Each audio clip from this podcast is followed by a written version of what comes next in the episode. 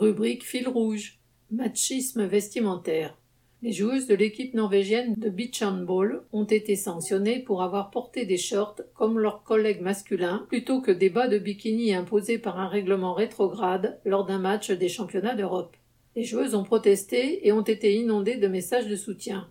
La Fédération européenne de handball, embarrassée par la publicité autour de cette règle machiste transforme le corps des femmes en objet, a tenté de se raccrocher aux branches, proposant de verser l'argent de l'amende à une association de lutte contre le sexisme et même un changement de règlement un jour. Peut-être le jour où c'est le sport qui intéressera les organisateurs.